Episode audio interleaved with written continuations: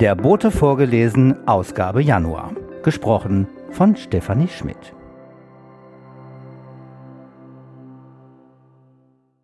Editorial von Ulrike Zeising Liebe Borstellerinnen, liebe Borsteller, nun ist es also wieder passiert. 2022. Wir sind in einem neuen Jahr angekommen. Fühlt es sich wirklich neu an? Oder eher ziemlich genauso wie das alte 2021? Vielleicht kommt es auf den Blickwinkel an, von dem man darauf blickt. Was die Raupe Ende der Welt nennt, nennt der Rest der Welt Schmetterling, sagte Laoze. Versuchen wir also, den Schmetterling im Blick zu behalten.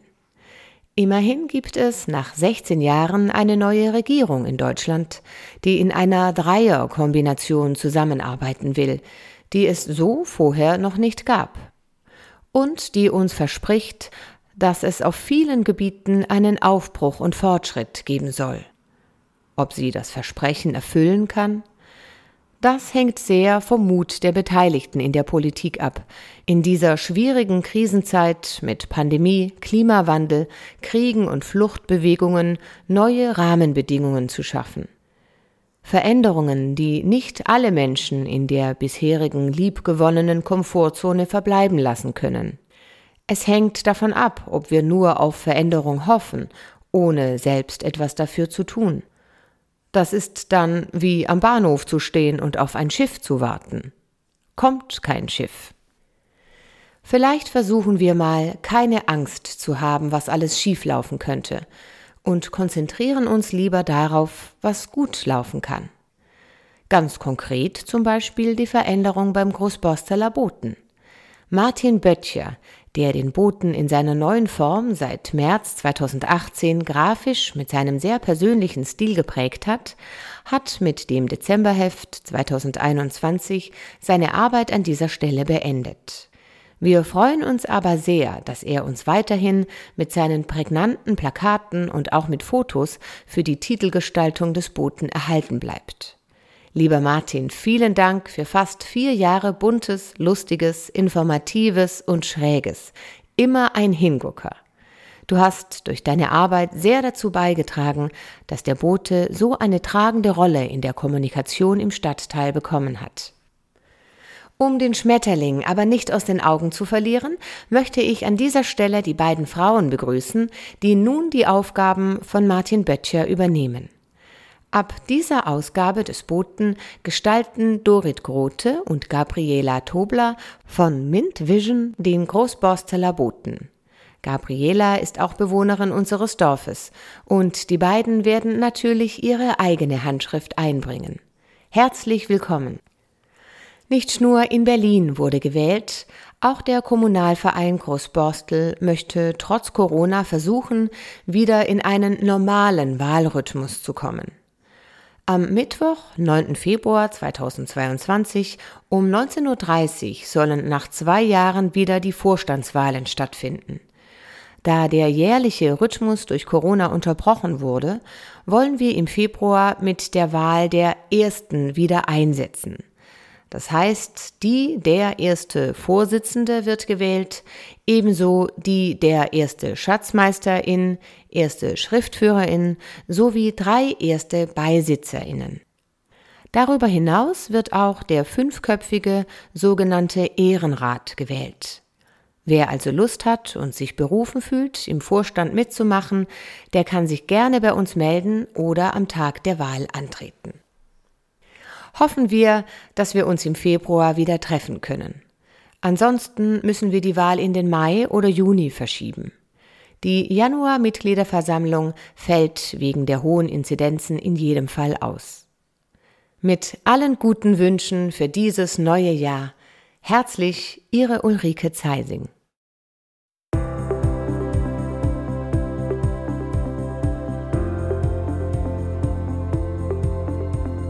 Häuser, die Geschichten erzählen. Das Kinderheim Sonnenschein von André Schulz. Zu Beginn des 20. Jahrhunderts gab es in Großborstel drei Kinder- oder Mütterheime. Im Lockstädter Damm befand sich das 1898 vom Geschäftsmann Eduard Lippert gegründete Kinderheim Marienruh, heute die Schule Lockstädter Damm für Kinder mit geistiger und körperlicher Beeinträchtigung. An der Borsteler Chaussee 299 entstand ein Kinder- und Mütterheim, das seit 1927 vom Bund für Mutterschutz Hamburg unterhalten wurde. Das Haus wurde zuletzt zur Unterbringung für Flüchtlinge genutzt und steht seit ein paar Jahren leer. Schließlich gab es auch noch ein Kinderheim auf dem Gelände des einstigen Brödermannschen Garten am heutigen Brödermannsweg, das Kinderheim Sonnenschein. Heute befindet sich auf dem Grundstück die Kita der Elbkinder GmbH.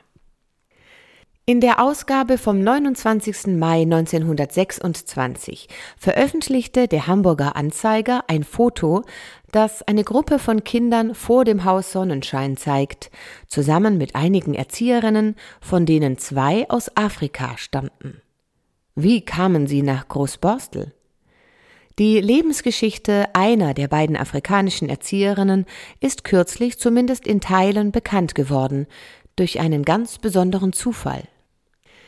Im Jahr 1977 reiste der Wuppertaler Verleger Hermann Schulz nach Togo, um dort afrikanische Autoren kennenzulernen. Als er in einem Lebensmittelladen in Lomé, der Hauptstadt des Landes, an der Kasse wartete, kam er mit einer älteren Afrikanerin ins Gespräch, die zu seiner Überraschung fließend Deutsch sprach. Es stellte sich heraus, dass die Dame ebenfalls in Wuppertal geboren war. Sie erzählte Hermann Schulz ihr Leben. Die Geschichte beginnt im Dezember 1900 in einem Varieté-Theater in Elberfeld, heute ein Ortsteil von Wuppertal. Hier trat Neo William aus Togo mit fast 40 Landsleuten in einer der Völkerschauen auf, die in Deutschland und anderen europäischen Ländern damals modern waren. Togo war zu dieser Zeit eine deutsche Kolonie. Neo William war zwar evangelisch getauft, reiste aber mit vier Ehefrauen. Am 12. Dezember kam in dem Varieté ein Mädchen zur Welt, Regina Philomena William. Da das Tourneeleben für ein Baby nicht geeignet war, gab Neo William sein Kind mit der Hilfe der evangelischen Gemeinde in Wuppertal zur Pflege. Das Kind wuchs bei einem deutschen Ehepaar auf und nannte sich später Therese William Hufnagel. Ursprünglich war nur eine Pflege für einige Jahre geplant. Dann wollte der Vater, Neo William, seine Tochter wieder abholen und mit ihr und seiner Familie nach Togo zurückkehren. Doch aus dem Plan wurde nichts. 1913 nahm Neo William mit seiner Truppe eine Einladung nach Russland an wo sich nach Beginn des Ersten Weltkriegs die Spur der Togoer verliert.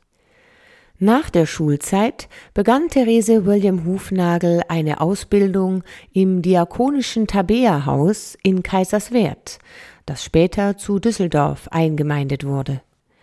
Das Haus war 1836 von Theodor Fliedner und seiner Frau Friederike als erste Diakonissenanstalt der Welt gegründet worden um alte und kranke Menschen zu versorgen und zu pflegen und Kinder und Jugendliche pädagogisch zu betreuen. Die Arbeit wurde von unverheirateten Frauen geleistet, die hier in einer christlichen Glaubensgemeinschaft zusammenlebten. Die Tabea-Häuser gibt es auch heute noch. Auch in Hamburg gab es ein Tabea-Mutterhaus, das Haus Alten Eichen in Stellingen. Dorthin wurde Therese William Hufnagel 1923 versetzt. Nach dem Ersten Weltkrieg erlebten die Menschen in Deutschland und in Hamburg schwere Zeiten. Die Hyperinflation entwertete das Geld am Ende sogar stündlich. Die Versorgungslage war schlecht und die politische Lage instabil. Hamburg war zudem voll mit Kindern, die ihre Väter im Krieg verloren hatten oder die aus den Gebieten im Osten des Reiches geflüchtet waren. Die Diakonissinnen des Tabea-Hauses übertrugen Therese William Hufnagel die Leitung eines neuen Hauses, das in Großborstel am Brödermannsweg in einem großen Park eingerichtet worden war. Das einstige Brödermannsche Grundstück gehörte seit 1916 der Familie Wröndel. Hermann Wröndel war Inhaber einer Privatbank. In der Weltwirtschaftskrise geriet Wröndel mit seiner Bank jedoch in Schwierigkeiten. Er verkaufte das Grundstück später an die Stadt Hamburg, die in Großborstel Ende der 1920er Jahre eine akademische Stadt plante.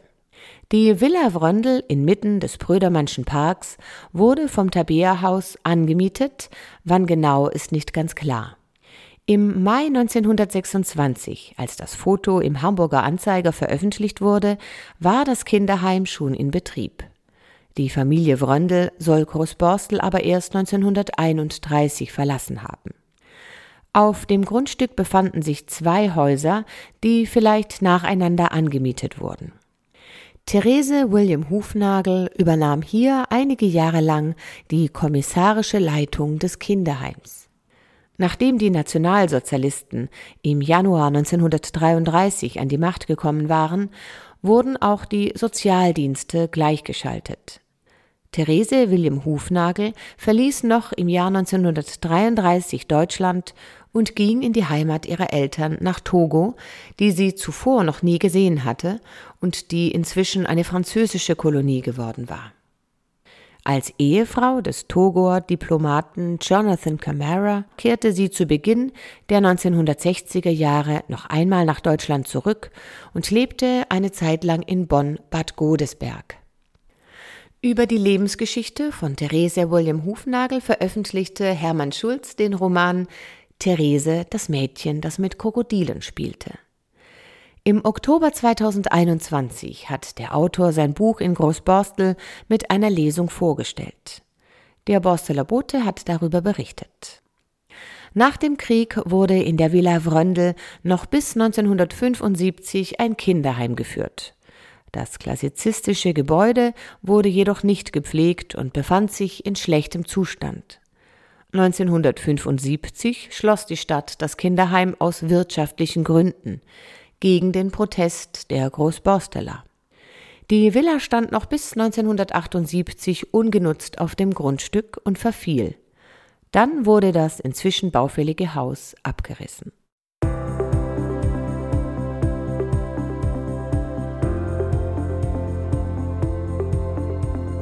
Nanu, das verstehe ich nicht.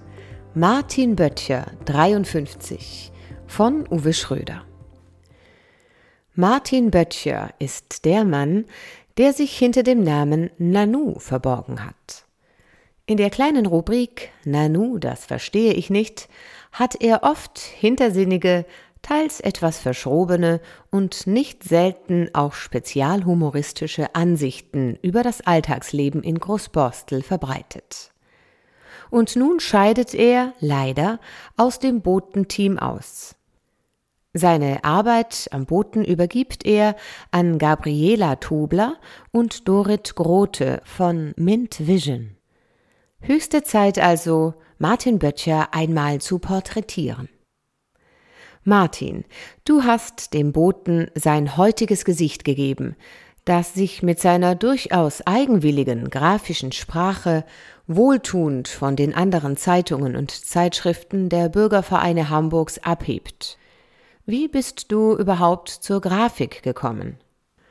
Ursprünglich wollte ich Drucker lernen und wollte eine Lehre zum Kupfer- und Kunstdrucker bei Hartmut Frielinghaus beginnen, dem Drucker, der maßgeblich für den Hamburger Künstler Horst Jansen gedruckt hat. Ich wollte Kunstdruck lernen, da in diesem Bereich des Drucks die Zusammenarbeit mit den Künstlern sehr eng und geprägt vom steten Austausch ist. Zudem faszinierte mich, dass in dem Chaos einer Druckerei, die mit Fett und Druckerschwärze oft schmutzig ist, etwas sehr Sauberes entstehen kann. Beispielsweise ein Buch oder ein Kunstdruck. Kunst hat mich immer begeistert und das ist auch der Motor für meine Arbeit. Ich habe als angelernter Drucker später Kommunikationsdesign studiert. Aber bei der Kunst bzw. dem Kunstdruck bin ich bis heute geblieben. Mit einem Studienkollegen produziere ich zweimal im Jahr für das renommierte Münchner Kunstauktionshaus Ketterer einen aufwendig gestalteten Auktionskatalog von immerhin 1200 Seiten Umfang. Das sind dann immer vier Wochen Dauereinsatz und auch Stress.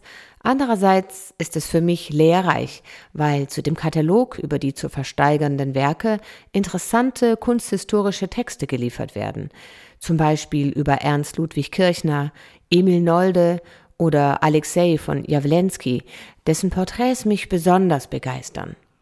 Ich lerne bei jedem Auftrag dazu. Martin Böttcher, er legt Wert auf die Schreibweise mit OE, wuchs im Landkreis Uelzen auf und dort in der Gemeinde Suderburg. Gelegentlich besucht er den Ort noch, denn ein befreundeter Maler lebt dort. Ich mag das Prinzip Land. Ich verspüre auch eine gewisse Sehnsucht nach Land. Ich genieße die Langsamkeit auf dem Land. Dem Grunde nach bin ich ein langsamer Mensch. Langsam, dafür aber mit einem ausgeprägten Blick auf Details und Besonderheiten. Diesen Blick auf die Details habe ich als Kind bekommen und zwar wegen zahlreicher Kirchen- und Kathedralenbesuche meiner Eltern in den Sommerferien, auf Reisen nach Frankreich oder Spanien. Klein Martin fand die Besuche in Kathedralen grottenlangweilig, und während seine kunsthistorisch beflissenen Eltern diskutierend vor irgendwelchen Gemälden oder Statuen kostbare Ferienzeit vernichteten, begann Martin in der Kirche selbst auf Entdeckungsreise zu gehen. Was bedeuten die Kritzeleien der Bildhauer auf den Rückseiten? Warum tragen die Märtyrer ihre Marterwerkzeuge immer in der linken Hand? Martin begann, auf Kleinigkeiten zu achten. Ich betrachte bedächtig, aber wohl genauer. Bei dieser mentalen Grundausstattung scheint der Grafikerberuf eine gute Wahl zu sein. Und was fasziniert dich an der Stadt? Die Verfügbarkeit und die Zufälligkeit. Die Stadt ist für mich ein Füllhorn an Überraschungen. Was würdest du an Großborstel verändern? Der Schnitt durch die Mitte muss weg, genannt Borsteler Chaussee. Man sieht auf den alten Fotos, wie es sein könnte. Dort war die Borsteler Chaussee eine Kopfsteinpflasterstraße mit zwei Baumreihen. Die Menschen trafen sich dort, flanierten an der Straße entlang. Heute kann man sich dort nicht aufhalten. Die Straße trennt. Es gibt die eine und die andere Seite. Sogar der Wochenmarkt buckelt sich wie eine Schildkröte gegen die Straße. Dem Kommunalverein misst Martin Böttcher eine wichtige Mittlerrolle zu. Er ist wie ein Katalysator zwischen Entscheidern und der Bevölkerung des Stadtteils mal in die eine, mal in die andere Richtung. Dem Verein gelingt es, die Bevölkerung beispielsweise bei Riese mit ins Boot zu holen, was manchmal nicht einfach ist. Martin Böttcher bleibt dem Kommunalverein erhalten. Er arbeitet im erweiterten Vorstand und wird unsere neue Grafikerin unterstützen. Wir wünschen ihm weiterhin eine glückliche Hand bei der Arbeit, viel Spaß und Entspannung bei abgefahrener Musik, norwegischer Jazz, Space Rock und einen guten Blick auf die wichtigen Details.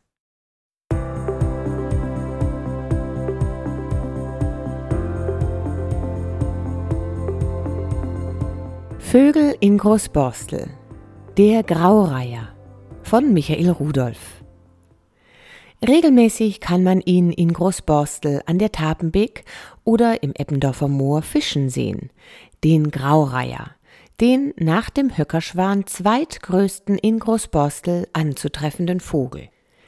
Die auch Fischreiher genannten Graureiher gehören in der Ordnung der Ruderfüßer zur Familie der Reiher. Sie sind in ganz Europa, Asien und Ost- sowie Südafrika verbreitet. Weltweit gibt es über 60 Reiherarten, von denen im Raum Hamburg aber außer Graureihern nur selten Silberreiher und äußerst selten Purpurreiher zu beobachten sind. Graureiher leben in Deutschland weit überwiegend als Standvögel, nur in geringem Maße als Teilzieher. Graureiher sind in vielen Lebensräumen anzutreffen. Ihre Ansprüche sind gering. Sie benötigen die Nähe zu Gewässern mit Flachwasserzonen und so trifft man sie an See, Fluss und Bachufern, Sümpfen, Teichen, Stränden sowie in Überschwemmungsgebieten und Salzwiesen an. Auch auf Weideflächen können wir sie beobachten, zum Beispiel bei der Jagd auf Mäuse. Nur als Ruhe- und Nistplatz benötigen Graureiher Bäume. In den letzten Jahren dringen Graureiher zunehmend auch in innerstädtische Gebiete vor. So befindet sich die größte Brutkolonie Hamburgs nur gut fünf Kilometer Luftlinie von Großborstel entfernt, neben dem Ohlsdorfer Friedhof auf einer kleinen Insel im Bramfelder See. Dort konnten im Frühjahr 2021 in den Bäumen 30 besetzte Nester gezählt werden. Insgesamt gab es 2021 in Hamburg an vier Standorten 65 Brutpaare.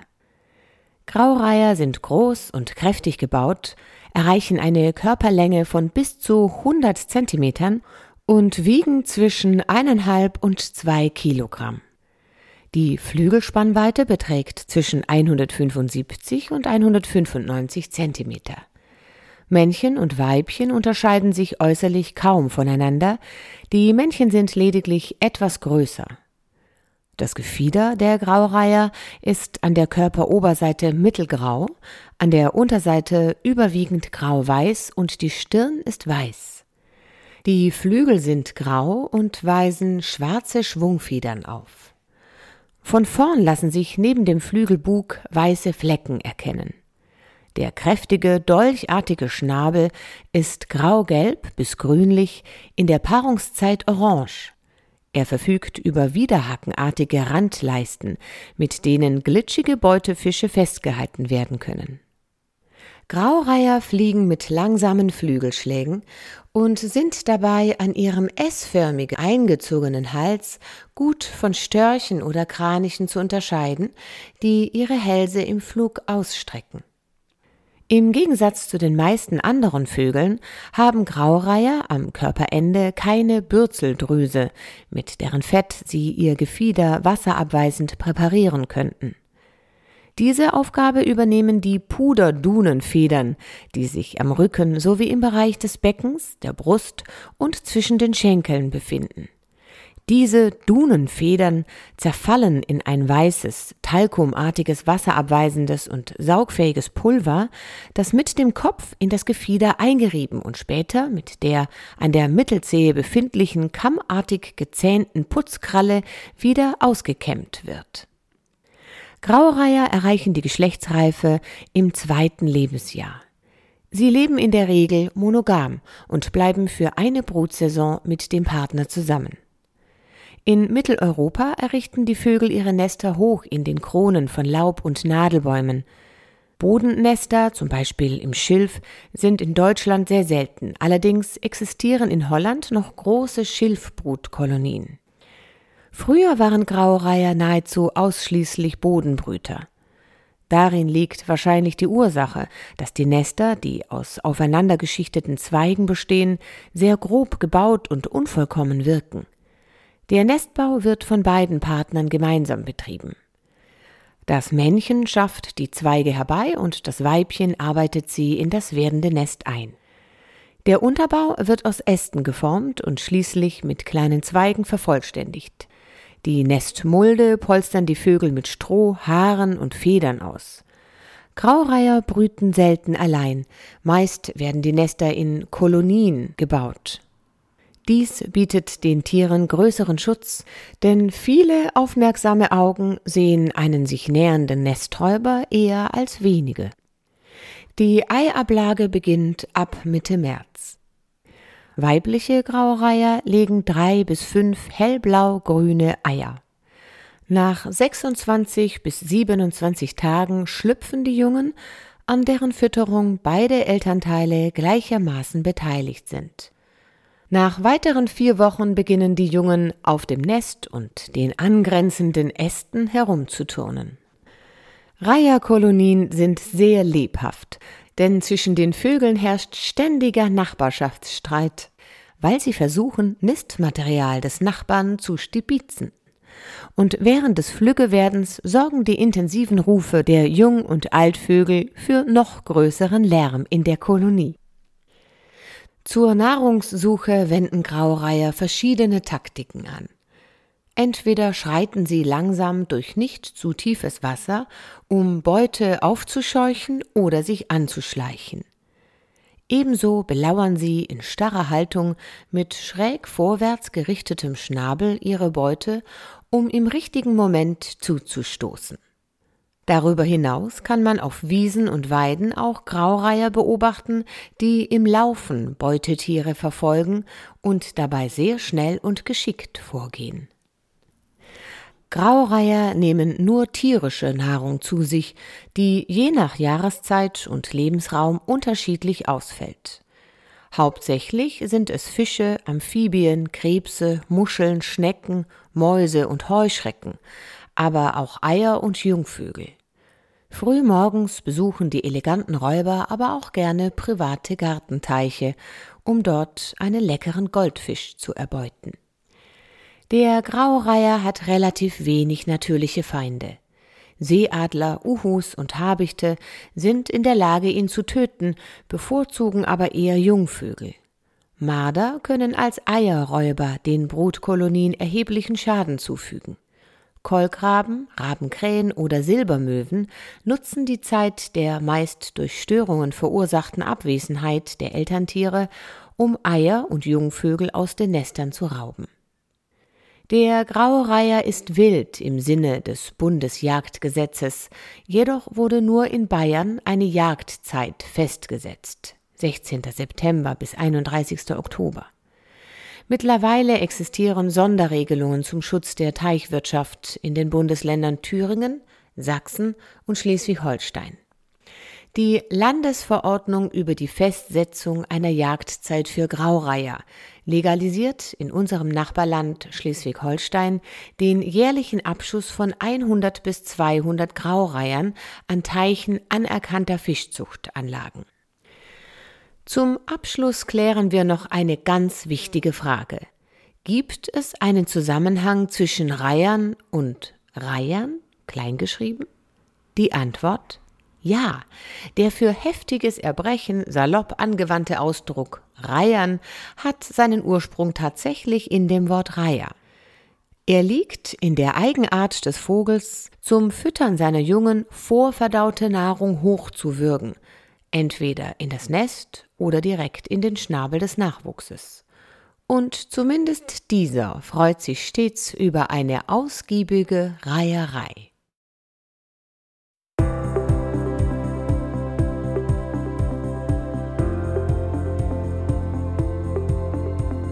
Das war der Bote vorgelesen. Gesprochen von Stefanie Schmidt.